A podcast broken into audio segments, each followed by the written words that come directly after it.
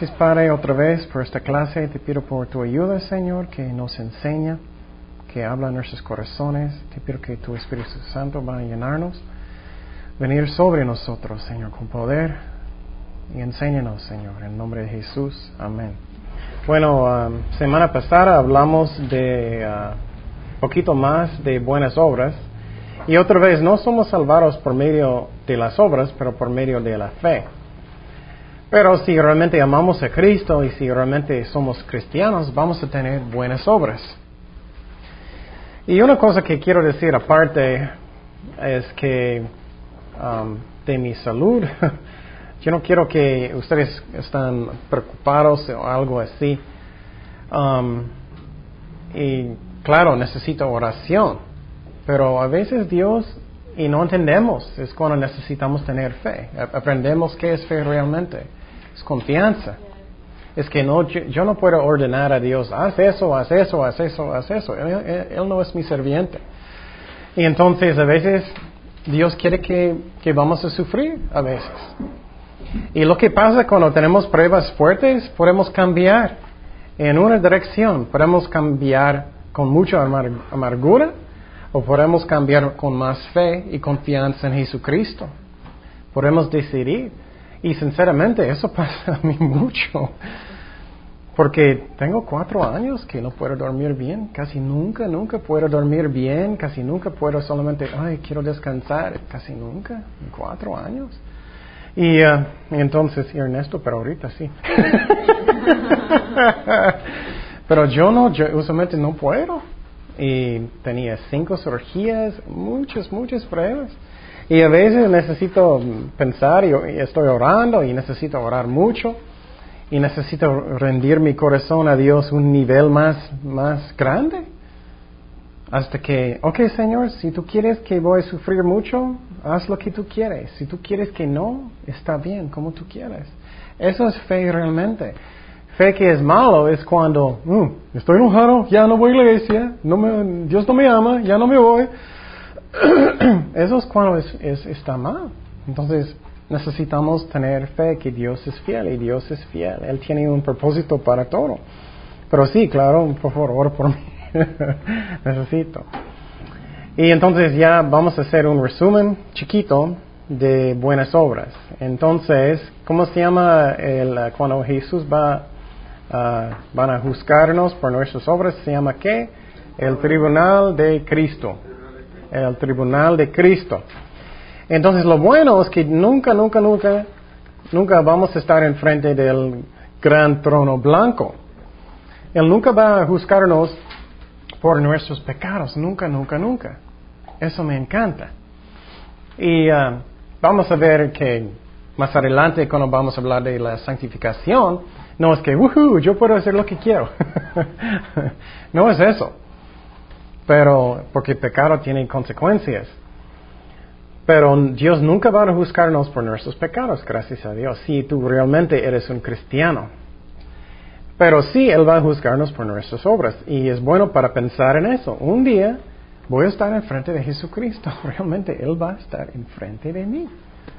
Y él va a decir, ok, Ernesto, tú estabas en la cárcel, tú estabas haciendo eso. Él va a decir, José, tú estabas limpiando, tú estabas haciendo eso en la iglesia, cualquier persona. Y él va a decir, ¿hiciste por mí o no? ¿O hiciste por ti? Eso es algo que tenemos que pensar y podemos arrepentir, claro.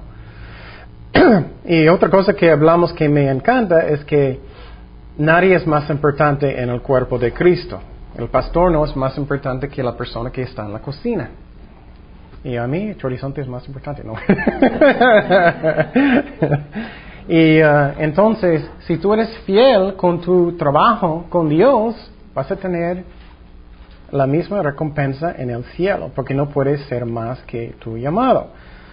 Entonces, ¿qué dijo Jesús? Él dijo, cuando tú eres fiel, bien, buen siervo y qué? Y fiel. Sobre poco has sido fiel y sobre mucho te pondré entrar en el gozo del Señor. Entonces tenemos que tener la meta que estoy haciendo todo porque yo amo a Jesucristo, porque yo quiero servirle y yo amo a la gente. También la otra meta es que quiero glorificar a Dios. Él está haciendo la obra. Si piensas muy bien, lógicamente, ¿quién escribió la Biblia? Jesús, Dios. Yo no. El Espíritu Santo está haciendo real mi vida, ¿no? Con su poder. Él vive en mí. Dios está haciendo todo. Eh, Dios, está, eh, Dios entró en nuestros corazones. Uh, él cambió mi vida. Entonces, ¿qué puedo decir? Yo no tengo poder para hacer nada. Entonces, es ridículo si voy a como tomar el crédito, yo no puedo. Dios hace todo. Entonces, me gusta el ejemplo de pensamos de dos ejemplos en la Biblia de David, aunque él no era perfecto, él hizo cosas malas. Y me gusta también porque yo puedo sentir, yo no necesito ser perfecto, yo quiero caminar bien, pero solamente necesito un corazón humilde que quiero arrepentir y Dios ayúdame, perdóname, sinceramente, y Dios va a decir, tú tienes un corazón como mío. Y sabemos que David hizo todo por Dios, no por él. Y uh, Saúl es una diferente historia. Hablamos poquito de eso con Saúl. Él quería ser famoso y él quería que todos van a pensar bien de él y, es triste. Y bueno, también hablamos de coronas, coronas, que hay coronas. Y es simbólico de, uh, de autoridad en el cielo y también en el milenio. Cuando vamos a entrar en el milenio para reinar, posible y tú puedes tener un reino grande o puedes tener un, no sé, un chiquito, como somos fieles. Pero quiero decir otra vez, si tu llamado principalmente es oración en tu casa y tú eres más fiel que un pastor o un, un maestro, cualquier persona, tú vas a tener más en el cielo. Entonces eso es muy bueno de pensar. Y uh, el primero corona era la corona incorruptible. Esas son las personas que caminan en el espíritu la mayoría del tiempo, no en la carne. Segundo tipo de corona era la corona de personas que sufren para el reino de Dios. Y si miramos la Biblia como la Biblia realmente es, ¿qué pasó con Isaías? ¿Alguien sabe en el Antiguo Testamento? ¿Qué pasó? ¿Cómo él murió? No, ellos cortaron él en la mitad. Él murió, Isaías, en esa manera. Un rey cortó él en la mitad. Es increíble. Y muchas veces personas piensan, soy cristiano, todo va a ser fácil y eso. Pero necesitamos mirar realmente lo que está en la Biblia. Dios es fiel. Que no es cierto cuando personas dicen que todo va a ser bien fácil solamente. ¿Qué pasó con todos los apóstoles? ¿Qué pasó con ellos? Pues los algunos crucificaron, Pedro, ellos crucificaron boca abajo porque él quería. Ellos trataron de matar a Juan, pero ellos no pudieron. Eso es realmente como es. Pablo sufrió mucho. Entonces, hay un corona para personas que sufrieron para el reino de Dios. Y una cosa que es muy importante, recuerdas en el principio, al principio de esta clase, dije, es muy importante que tienes doctrina buena para que cuando cosas malas pasan, que va, no vas a qué? A tropezar. Porque si tú, si tú piensas que todo va a ser bien fácil y tú vas a pensar Dios es un mentiroso, vas a pensar que Dios no es fiel, que Dios no, no me quiere o algo así. Pero no es cierto, tenemos que mirar lo que realmente está en la Biblia. Y va a haber una corona para personas que sufren y mueren para Dios. Otra corona, el tercero, es corona de gloria. Esta es una corona para pastores que enseñan la palabra de Dios y cuiden las ovejas de Dios. Y entonces, eh, número cuatro, tipo de corona, es un tipo de corona que son para personas, es una corona de justicia, una corona de justicia. Eso es una corona para personas que, que están esperando cuando el Señor va a venir, cuando eh, es que estás esperando la venida del Señor y estás muy animado y quieres verlo estás eh, eh, echando ganas por toda la batalla. Como Pablo dijo, he peleado la buena batalla. Hay una corona para personas así. Ellos viven una vida también santo, como en el poder del Espíritu Santo. Finalmente, número cinco, es una corona para personas que ganan almas, que ganan almas. Y como dije el tiempo pasado, eh, el persona que es evangelista en frente de todos, que tiene micrófono y eso, esta persona no es más importante que nadie. La persona que invita personas a Dios es igual. Es como somos qué? Fieles. Como somos fieles. Nadie es más importante. Y me encanta eso porque no es como el mundo. ¿Qué, ¿Cómo es en el mundo? Hola, hi, hola. Oye, soy evangelista, tú eres nada, soy, soy grande. No, es, eso es como el mundo. Pero no, en la iglesia nadie es más importante, nadie. Claro, necesitamos respetar autoridad, pero eso es otra cosa. Pero nadie es más importante en los ojos de Dios. Ok, seguimos en la doctrina de sustitución. Sustitución, ¿alguien recuerda qué es eso? En lugar de, en lugar de, significa en lugar de, muy bien. Entonces Jesucristo murió en lugar de nosotros. Él murió en lugar de nosotros. Y es algo, vamos a hablar más de eso, pero es algo legal. Es que la pena de pecado es la muerte y Él murió por nuestros pecados en la cruz. Entonces hay dos palabras en griego. ¿Cómo podemos saber qué significa en lugar de? ¿Qué es el primero? Anti, muy bien. ¿Y qué significa eso? Lo mismo, en lugar de. Y miramos un ejemplo. Ah, vamos otra vez a Mateo 20, 28. Mateo 20, 28. Jesucristo dijo, y también eso es una buena actitud para tener nosotros. El Hijo del Hombre no vino para ser servido. Si Dios no vino para ser servido, ¿cómo podemos tener una actitud que otras personas son mis servientes? ¿Cómo es posible? Sino para servir y para dar su vida en rescate por, por muchos o anti muchos. Significa en lugar de. Entonces, en lugar de muchos. Ok, la segunda palabra en griego es ¿eh? ¿Qué? Huper. Huper, muy bien. Eso también significa en lugar de, también, pero también puede, uh, uh, puede uh, ser Ah, un beneficio, un beneficio. Y entonces, pero en la Biblia es los dos, son los dos. Es un beneficio y en lugar de los dos. Y ah, en el libro de Filemón, Filemón, vamos a Filemón 13, Filemón 13, 1.13, no, solo uno. En este pasaje es un ejemplo de en lugar, en lugar de. Para que sabemos que esa palabra Hooper significa en lugar de. Y recuerdas, en esa historia había un esclavo, omnésimo, y él uh, estaba con Pablo en Roma, y Pablo quería que él quiera con él para ayudarle. Y Pablo dijo, oh, yo quiero que tú quieres conmigo en lugar de, de Filemón. Y en este pasaje, ¿qué dice aquí? Yo quisiera retenerle conmigo para que en lugar tuyo, Hooper, me sirviese con mis presiones por el Evangelio. Entonces sabemos en este ejemplo que, la palabra en griego Hooper significa en lugar de, porque Pablo está diciendo, yo quiero que Omnísimo sirve en lugar de Filemón. Es como sabemos. Y la razón estoy diciendo eso es porque siempre el diablo quiere confundir.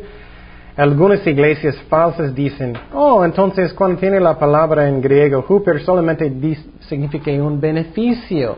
No significa un sacrificio por tus pecados, solamente significa un beneficio. Y no es cierto. Es en lugar de. Él murió en lugar de mí. Vamos a primero de Uh, Pedro 3.18. Primero de Pedro 3.18. Primero de Pedro 3.18. Porque también Cristo padeció una sola vez por los pecados, el justo por los injustos. Y esta palabra por es huper en griego. Para llevarnos a Dios y obviamente estás, eh, está enseñando que significa en lugar de. el justo en lugar de los injustos, para llevarnos a Dios siendo a la verdad muerto en la carne, pero vivificado en espíritu. Ok, entonces Jesucristo hizo eso para que podamos tener vida eterna. Estamos hablando del Evangelio. Y esta parte es la doctrina de la sustitución. Y hablamos antes, la pena de, de pecado es la muerte. Y es separación de Dios eternamente. Eternamente. Eso empezó en la jardín, cuando Adán y Eva, ellos pecaron. Pero aprendemos que después de la caída de ellos, ¿qué pasó con, qué hizo Dios? Inmediatamente. Ellos trataron de cubrir sus cuerpos con, con, uh, con hojas. ¿Y qué hizo Dios? Con piel. Y este sacrificio de piel que Dios hizo es el primer sacrificio en la Biblia. Desde el principio, quiero que estamos pensando que un sacrificio de sangre es necesario por nuestros pecados desde el principio. ¿Y qué hizo Dios cuando Dios estaba hablando con Satanás? Él dijo que una profecía. ¿Qué, qué, era la profecía? Que le iba a pisar la cabeza. Él va a pisar la cabeza de Satanás y de Jesús solamente que en su, su pie nomás. Sí. Entonces Dios hizo un plan inmediatamente. ¿Y qué pasó más adelante en la historia de Abraham y Isaac? Eh, Dios dijo, um, toma ahora tu hijo, tu único Isaac, y necesitas sacrificarlo en el altar. Y recuerdas que él tenía muchos años, escuché como 30, algunos 16, no era un niño, era un joven. Él iba a matarlo, es increíble a pensar. En este mismo lugar es el mismo lugar donde Jesucristo fue crucificado, en el mismo lugar. Y entonces es muy interesante que, uh, que en el momento cuando él iba a matar a su hijo, Dios lo paró y, Dios provió un una cordero para morir, uh, morir en vez de su único hijo, como Jesucristo. Entonces Dios hizo un plan Dios hizo un plan. Él está mostrando desde antes que un sacrificio de sangre es necesario. Y después de este estudio tú vas a ver, ay, qué ridículo de pensar que somos salvados por buenas obras. Desde el principio es sangre, es un sacrificio de un animal para mis, mis pecados. No es que, oh, ayudé a mi abuelita hoy. qué bueno. no es mis buenas obras. No es que limpié la iglesia hoy. No, es un sacrificio de un animal, es sangre. Y después tú vas a ver que los católicos son muy equivocados cuando ellos dicen que ellos necesitan sacerdotes hoy. Porque sacerdotes solamente eran para qué? Los antiguos testamentos cuando ellos necesitaban sacrificar a los animales. Hoy en día ya no tenemos animales de sacrificar porque Jesucristo murió en la cruz. Ya no es necesario tener un sacerdote. Porque tenemos un sumo sacerdote. ¿Quién es? Jesucristo que está en el cielo. Ok, vamos a seguir más adelante en el plan de Dios. Cuando los uh, israelitas estaban en Egipto, en esclavitud. Y recuerdas que había muchas plagas, recuerdas que los egipcios estaban tratando a los israelitas muy mal. Y Dios mandó a Moisés. Y finalmente uh, Dios dijo que Él va a matar los hijos, primer, eh, los primogénitos de, de todas las familias en Egipto. Entonces necesito a alguien para leer mucho, por favor. ¿Quieres, Kenia? Vamos a Éxodo 12, 1 al 30. Éxodo 12, 1 al 30. Y cuando estamos leyendo eso, quiero que estamos pensando que Jesucristo en el futuro, Él va a ser el Cordero de Dios, la Pascua es eso. Habló Jehová a Moisés y a Aarón en la tierra de Egipto diciendo, Este mes os será principio de los meses, para vosotros será este el primero en los meses del año. Hablad a toda la congregación de Israel, diciendo, en el diez de este mes tómese cada uno un cordero según las familias de los padres, un cordero por familia. Mas si la familia fuere tan pequeña que no baste para comer el cordero, entonces él y su vecino inmediato a su casa tomarán uno según el número de las personas, conforme al comer de cada hombre. Haréis la cuenta sobre el cordero. El, el animal será sin defecto, macho de un año, lo tomaréis de las ovejas o de las cabras, y lo guardaréis hasta el día catorce de este mes, y lo inmolará toda la congregación del pueblo de Israel entre las dos, entre las dos tardes. Y tomarán de la sangre y la pondrán en los dos postes y en el dintel de las casas en que lo han de comer. Y aquella noche comerán la carne asada al fuego y panes sin levadura con hierbas amargas lo comerán. Ninguna cosa comeréis de él cruda, ni cocida en agua, sino asada al fuego, su cabeza con sus pies y sus entrañas. Ninguna cosa dejaréis de él hasta la mañana, y lo que quedara hasta la mañana lo quemaréis en el fuego, y lo que comeréis así, ceñidos vuestros lomos, vuestro, calzado en vuestros pies, y vuestro bordón en vuestra mano, y lo comeréis apresuradamente en la Pascua de Jehová. Pues yo pasaré aquella noche por la tierra de Egipto, y heriré todo primogénito en la tierra de Egipto, así de los hombres como de las bestias, y ejecutaré mis juicios en todos los dioses de Egipto, yo Jehová. Y la sangre os será por señal en las casas donde vosotros estéis, y veré, y veré la sangre y pasaré de vosotros, y no habrá en vosotros plaga de mortandad cuando hiera la tierra de Egipto.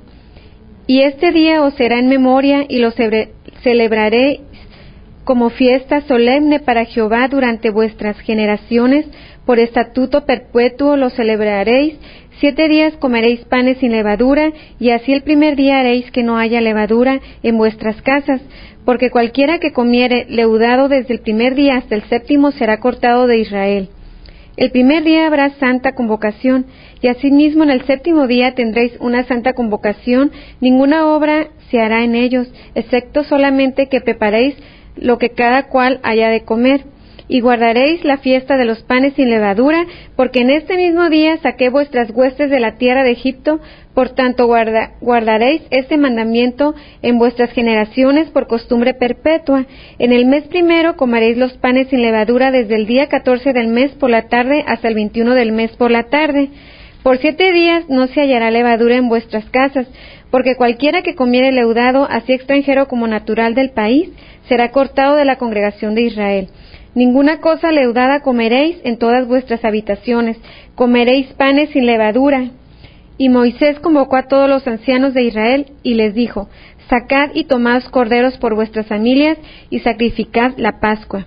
Y tomad un manojo de hisopo y mojadlo en la sangre que estará en un lebrillo y untad el dintel y dos postes con la sangre que estará en el lebrillo, y ninguno de vosotros salga de las puertas de su casa hasta la mañana, porque Jehová pasará hiriendo a los egiptos, y cuando vea la sangre en el dintel, en los dos postes, pasará Jehová aquella puerta, y no dejará entrar al heridor en vuestras casas para herir.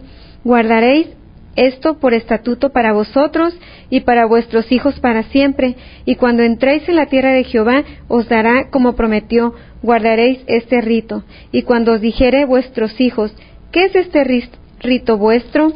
Vosotros responderéis, es la víctima de la Pascua de Jehová, el cual pasó por encima de las casas de los hijos de Israel en Egipto, cuando hirió a los egipcios y libró nuestras casas. Entonces el pueblo se inclinó y adoró. Y los hijos de Israel fueron e hicieron puntualmente así como Jehová había mandado a Moisés y a Aarón.